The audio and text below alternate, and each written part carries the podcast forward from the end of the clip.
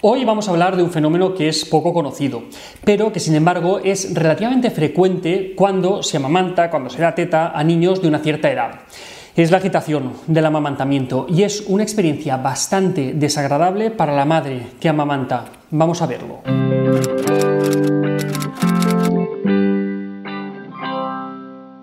Ya sabemos que dar el pecho a un bebé o a un niño es mucho más que alimentarle.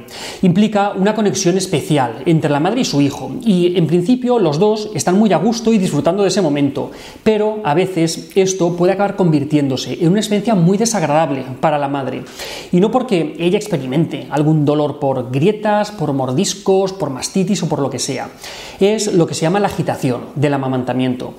Y es algo que suele pillar por sorpresa a la madre, porque se producen lactancias que ya están bien establecidas, después de mucho tiempo, disfrutando de una lactancia, en, principio sin dificultades.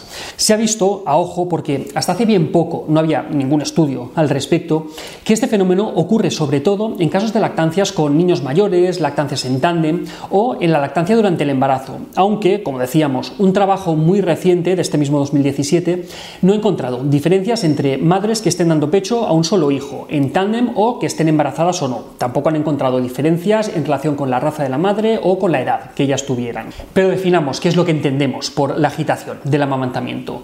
Se trataría de una experiencia de rechazo intenso y repentino hacia la lactancia por parte de la madre, que paradójicamente sí que quiere seguir lactando, pero se ve invadida por un fuerte torrente de sensaciones físicas y de sensaciones o de emociones que le hacen sentir casi como inevitable el parar temporalmente la lactancia, ya sea por minutos, por horas, por días o a veces incluso pues, de manera indefinida. Algunas madres explican este fenómeno con palabras como ira, rabia, malestar, irritación, agitación, resentimiento. Algunas lo definen como una sensación de picazón en, la piel, como la necesidad de desenganchar al niño, de estar lejos de él o de salir corriendo. Podemos incluso leer testimonios de madres que han pasado por ahí. Por ejemplo, una madre dice, amamantar se convirtió en una experiencia terrible. Es como si pudieras convertir el sonido de clavos contra una pizarra en una sensación física. Otra dice, ojalá hubiera sido dolor, eso habría podido soportarlo. Otra madre dice, es algo superior a mí, me sentía incómoda, angustiada, enojada, solo quería salir corriendo. Incluso otra madre lo describía como si tuviera insectos recorriendo su cuerpo y no se los pudiera sacudir. Pero además de todas esas sensaciones desagradables, este fenómeno se suele acompañar por sentimientos de vergüenza y de culpa por sentir ese rechazo. También se acompaña de, sentimientos de ambivalencia, de confusión, de conflicto interno, sobre todo en mujeres que tienen el firme propósito de continuar con la lactancia. Pero como ocurre con muchas otras cosas, este fenómeno o esta experiencia es como un continuo, se puede vivir en diferentes grados, que irían desde algo más leve o algo más, más ligero, como ya no disfrutar tanto de ese momento, hasta otro extremo, que sería el no poder soportar el dar el pecho y necesitar que alguien le aparte inmediatamente al bebé o al niño de encima.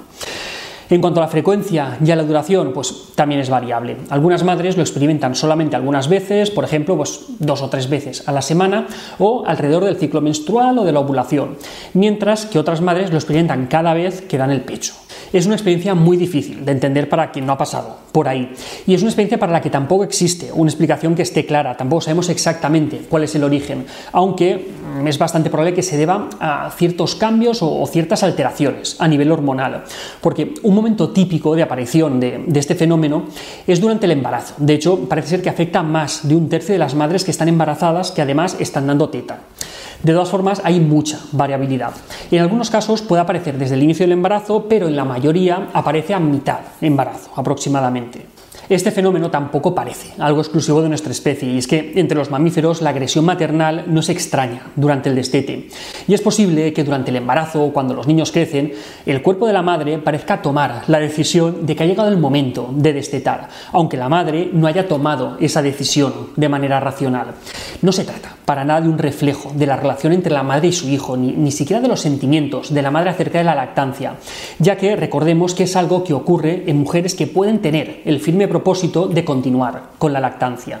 Como decíamos, no se conoce bien la causa, pero durante el embarazo hay factores que contribuyen a que aparezca este fenómeno, como por ejemplo la mayor sensibilidad en los pezones o los cambios físicos y los cambios hormonales que experimenta el cuerpo de la mujer.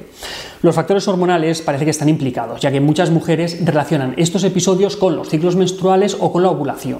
Cuando sea este fenómeno y cuando aparecen estas emociones, ayuda mucho saber que es algo que ocurre a muchas otras madres que se encuentran en una situación parecida, y es que la culpa puede ser muy intensa. Por esto, el entorno tiene que apoyar en todo momento a la madre, dándole los recursos y sobre todo la aceptación a las decisiones que ella tome. Recursos, ¿cuáles? Pues un recurso de gran ayuda es contactar con alguien que sepa qué es lo que está pasando. Por ejemplo, para esto los grupos de apoyo a la lactancia son muy importantes o contactar con una asesora de lactancia que tenga experiencia en este tipo de situaciones.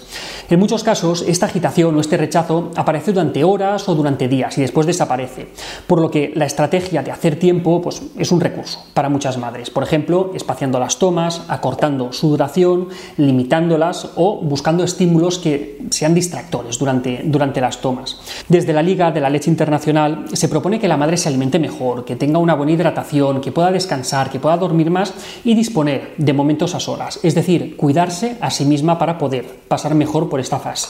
Pero cuando la situación se prolonga y el malestar de la madre se mantiene, la agitación al final acaba por ser el desencadenante muchas veces del final de la lactancia.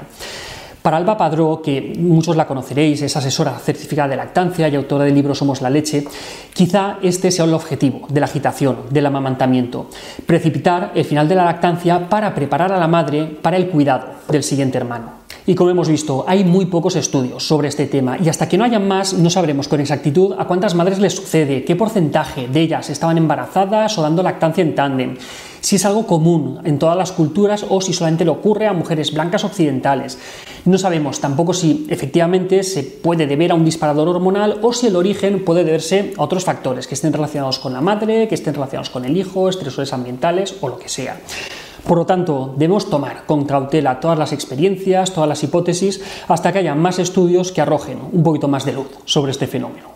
Y hasta aquí otra píldora de psicología. Espero que os haya gustado.